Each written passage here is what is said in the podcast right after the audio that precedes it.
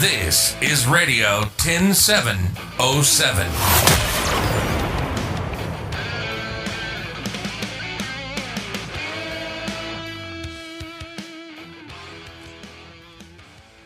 Hallihallo, heute mit Silke Ganzja und Michael Reischer. Wir haben uns überlegt, wir machen das heute mal gemeinsam. Ein Podcast, wir beide als Interviewer. Und wir haben heute auch noch eine Premiere. Wir haben unseren Interviewgast live bei uns im Studio. Mit 1,50 Meter Abstand natürlich. Natürlich. Norbert Bau. Wie soll ich dich vorstellen? Ich kenne dich seit 1988. Michael hat ihn heute gerade erst kennengelernt. Du bist der Mann für den guten Ton, Weltenbummler und Urberliner. Kann man so sagen, ja.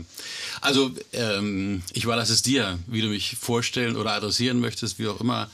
Ja, in der Tat. Also, ich bin ja nun Urberliner, ja, weiß ich auch nicht so richtig. Ich bin ja nun schon lange weg äh, aus der Stadt, wie du weißt, seit 20 Jahren im Boah. Ausland unterwegs, ja, ja. Und ähm, ja, da geht so einiges verloren natürlich, aber die, sagen wir, die Bindung an die Stadt, an die Menschen hier und so, die ist eigentlich ungebrochen für mich. Deswegen kommt der Norbert auch immer wieder gerne aus Malaysia zurück nach Berlin. Warum du jetzt ein bisschen genervt bist, da kommen wir dann später noch dazu. Was mich natürlich als allererstes interessiert, wir kennen uns ähm, von 100,6 Zeiten. Da mhm. warst du wirklich zuständig für den Ton. Du hast ähm, das Trigon-Gebäude, als 100,6 damals eingezogen ist, tonmäßig sensationell ausgestattet.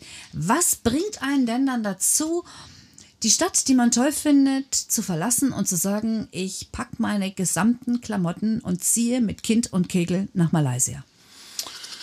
Das war eigentlich gar nicht beabsichtigt, um es genau zu sagen. Also wie du ja weißt, ich habe 100,6 gebaut, damals das erste Funkhaus ausgestattet in der Paulsbahner Straße, habe es dann betreut, habe die ganzen Ü-Wagen ähm, äh, ja, projektiert und, und äh, das Bauen beaufsichtigt und die Abnahmen gemacht. Dann hatten wir auch einen Hubschrauber und Flugzeug. Ich weiß nicht was alles. Also da waren riesen Dinge äh, zu bewegen über die ganzen Jahre und dann wurde die Paulsbahner, die Villa an der Paulsbahner zu klein. Dann mussten wir umziehen aus vielen Gründen.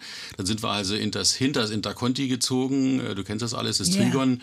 Mit den Architekten zusammen damals ein Funkhaus in so einen Neubau reingesetzt äh, mit der ersten digitalen Technik und so. Das war schon alles sehr abenteuerlich. Hinzu kamen dann noch Sachen wie, wir haben ja Olympische Spiele gemacht für die ganzen deutschen Privaten damals und das haben wir alles organisiert, Barcelona, Los Angeles, was nicht alles. Also das ist alles über meinen Tisch gegangen damals und irgendwann ja, das war nicht so, dass es mir langweilig wurde, aber der Markt wurde, wurde größer, wurde härter. Finanziell war es nicht mehr so üppig im mhm. Hause und dann ist ja damals Kirch eingestiegen und wenn du dich erinnerst, ich habe mich mit dem Geschäftsführer, der von Kirch damals kam, nicht besonders gut verstanden. Ich weiß das noch ganz genau. Und wenn uns jetzt 106er zuhören, ehemalige, dann werden die sagen, Mensch, genau so war's. Ja, und dann bot sich eine Gelegenheit, ähm, da auszusteigen und ich habe mich dann selbstständig gemacht, ähm, war dann erst noch, ich weiß gar nicht, zwei, drei, vier Jahre hier in, in Berlin, äh, habe am Reichstag ein paar Dinge äh, mitgemacht und dann bot sich die Gelegenheit oder wurde mir angeboten von einem deutschen äh, Systemausrüster hier aus Berlin, ein Projekt in Malaysia zu übernehmen. Ich wusste gar nicht, wo das ist damals. Ich war nie in Südostasien vorher. Und ich hatte auch nicht wirklich Lust dazu, muss ich ehrlich sagen. Aber meine Frau hat mich dann immer wieder genötigt, weil die ständig anriefen und sagten, jetzt geh doch mal dahin und dreht doch mal mit denen, was ich dann gemacht habe. Und dann haben sie gesagt, ja, wir haben da ein Projekt in Malaysia, Radio Television Malaysia, da ist ein komplettes Funkhaus neu zu machen, also zu digitalisieren. Und man war der Meinung, ich könnte das gut, weil ich das ein paar Mal äh, vorher eben hier gemacht habe. Und war so, na gut, ich gucke mir das mal an. Und bin ich dahin geflogen. Und äh, nach einer Woche habe ich gesagt, ich mache das nicht. Ich hau wieder ab hier. Äh, niemals im Leben tue ich das äh, aus ganz vielen Gründen. Also das war so typisch Südostasien. Eben da hat eine Firma einen Zuschlag bekommen, die gar keine Ahnung davon hatte. Dann haben sie sich Subunternehmer genommen, die auch keine Ahnung hatten. Und dann haben sie sich jemanden gesucht, weil sie eine Tochterfirma irgendwo hatten und dann haben sie irgendwo einen Namen gehört und also das war hochkompliziert und ich habe gesagt, und es war alles falsch. Also alle Zeichnungen, die ich mir angeguckt hatte in diesen paar Tagen, habe ich gesagt, nee, das funktioniert nie. Es wird niemals funktionieren. Und da habe ich gesagt, ich, das tue ich nicht, das mache ich nicht, weil wir müssen hier bei Null wieder anfangen. Dann haben die mich belatschert und bin aus der Woche, sind dann zwei oder drei geworden, dann bin ich wieder nach Hause geflogen. Also ich habe gesagt, kannst du uns nicht wenigstens so ein bisschen, das ist wenigstens so ein bisschen alles. Und ja, so ein bisschen, so ein bisschen geht nicht, entweder richtig oder gar nicht. Also ja, ich bin dann nach drei, vier Wochen wieder nach Hause geflogen und habe ich dann aber reden lassen, nochmal hinzufahren. Da waren nochmal vier Wochen geplant. Lange Rede, kurzer Sinn. Aus den vier Wochen, aus den zweimal vier Wochen sind dann mehrere Monate geworden. Nach anderthalb Jahren und nach zwei Jahren ist es in Betrieb gegangen.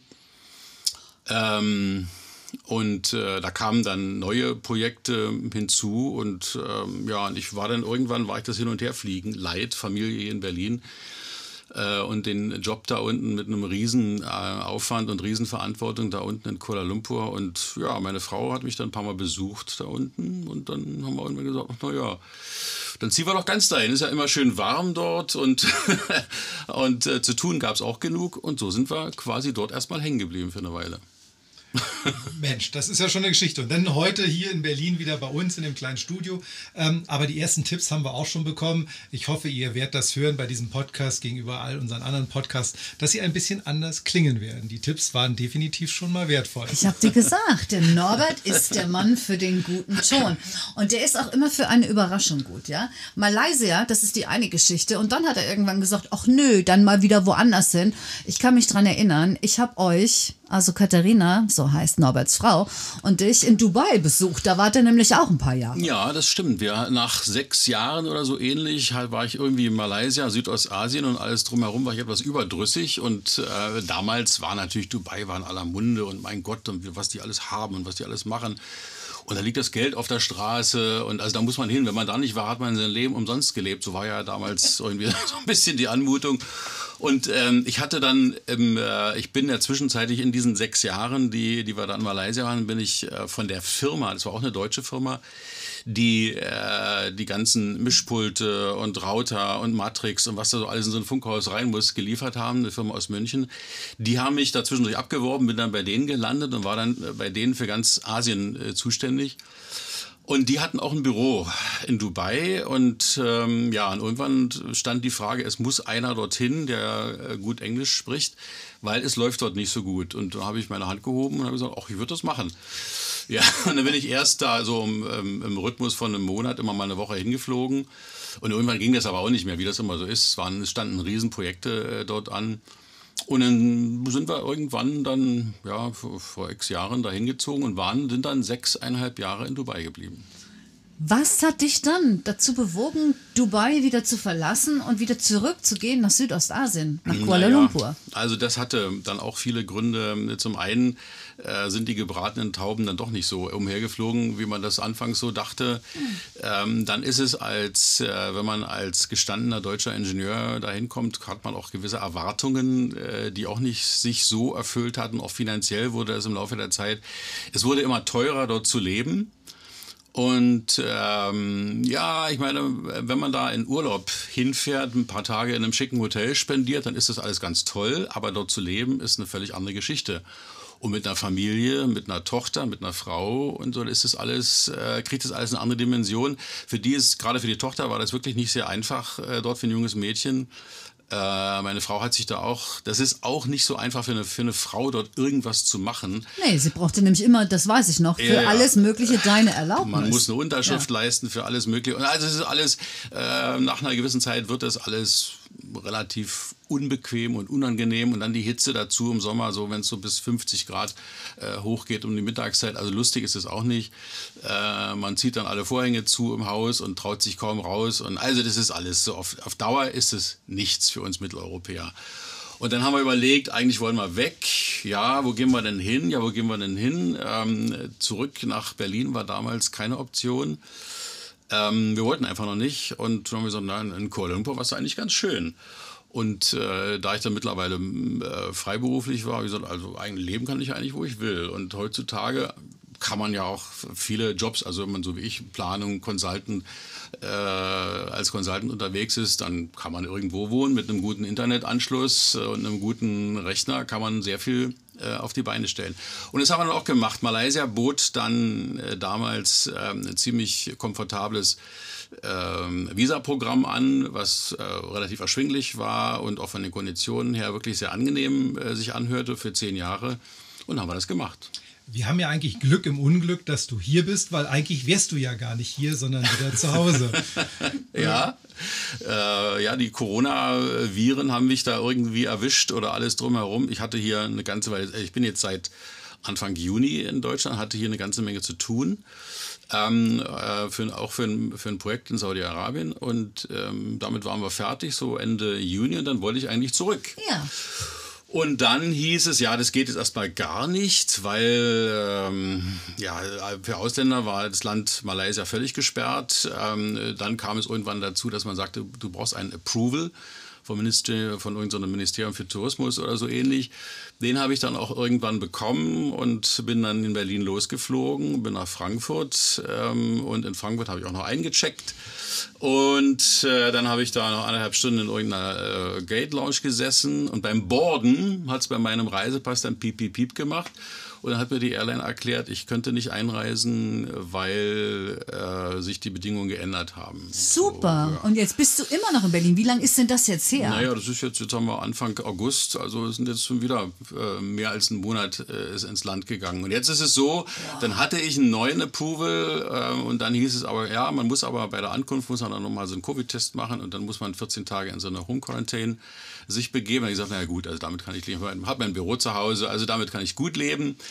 Ähm, und dann äh, ein paar Tage später gab es aber eine neue äh, Richtlinie, dass alle Ausländer, äh, die nach Malaysia kommen, in ein sogenanntes Quarantänecenter müssen für zwei Wochen und da habe ich gesagt, das mache ich nicht. Also ich lasse mich, das sind zwar Hotels, die man. Nee, die, man möchte das haben. aber nicht. Man möchte nee. sie nicht wegsperren lassen. Um Gottes Willen. Nee. Und äh, hier kann ich wenigstens frei rumlaufen und kann meiner Arbeit nachgehen und kann auch ein paar Leute treffen und so. Da ist man wirklich dann 14 Tage in einem Hotelzimmer eingesperrt. Man darf nicht vor die Tür. Man kriegt dreimal am Tag Essen vor die Tür gestellt. Das darf man sich dann reinholen, wenn die Person, die es gebracht hat, wieder nee. weg ist. Das heißt, deine Frau dürfte dich auch gar nicht besuchen. Dann. Nee, gar nicht. gar nicht. Nein. Man kann sich nicht mal von draußen irgendwas zu essen bestellen, wenn man das nicht möchte oder so. Also es ist, hat, ist schon sehr grenzwertig, was man sich da alles einfallen lässt und damit glaubt, äh, den Virus, mhm. dem Virus irgendwie Herr zu werden. Also ich habe sowas mal von Shanghai gehört mit einer Lufthansa-Crew. Die sind über den Lastenaufzug ins Zimmer transportiert worden und die durften auch nicht raus. Ja, ja. Da, also, die kriegen nicht mal eine Keycard, also kein Schlüssel, gar nichts. Und dann kann ich es verstehen, dass du hier bleibst. Und ähm, was glaubst du, was schätzt du? Monatsmäßig, wie lange wirst du noch in Berlin sitzen? Ich Norbert? glaube gar nichts. ich weiß es offen gestanden. Ich, Im Moment korrespondiere ich täglich mit äh, den Behörden dort in Malaysia, ähm, wird immer wieder an irgendwelche anderen ähm, E-Mail-Adressen ver verschoben, sage ich jetzt mal in Parenthese. Es gibt wohl die Möglichkeit, äh, sagte man mir jedenfalls, eine Sondergenehmigung zu erwirken, dass man eben diese, dieses Quarantänecenter nicht äh, annehmen muss, sondern dass man nach Hause, trotzdem nach Hause gehen kann. Ähm, und dazu braucht man eben eine, Sondergenehmigung vom Director of General, ach irgendwas, ich weiß nicht, was es ist. Jedenfalls jeden Tag kriege ich da irgendwelche E-Mails und kriege wieder eine andere E-Mail-Adresse, äh, weil man nicht zuständig ist, musste dahin schicken und dort fragen und so. Und heute Morgen habe ich schon wieder drei E-Mails in der Sache, ich weiß es nicht. In diesen Zeiten weiß man eigentlich gar nichts. Nee, wir wissen, wie Sie wissen, wissen Sie nichts. Aber wir haben das Glück gehabt, Michael. ja, von daher Glück im Unglück, dass du heute hier sein konntest. Ja. Ähm, vielen Dank äh, für die Tipps bisher, vielen Dank für das Interview. Toll, dass dass du äh, zu uns gekommen bist in unser kleines, nicht so professionelles Studio, wie du es wahrscheinlich aus dem Radio kennst. Ja. Aber vielleicht lernen wir im Nachgang noch ein bisschen dazu. Und außerdem hat Norbert Spaß gehabt und wir machen dieses Podcast ratzi-fatzi fertig. Dann können das alle Leute hören, warum du bei uns bist und nicht, also in Deutschland und nicht in Malaysia. Alles klar, bleib gesund. Danke dir. Tschüss.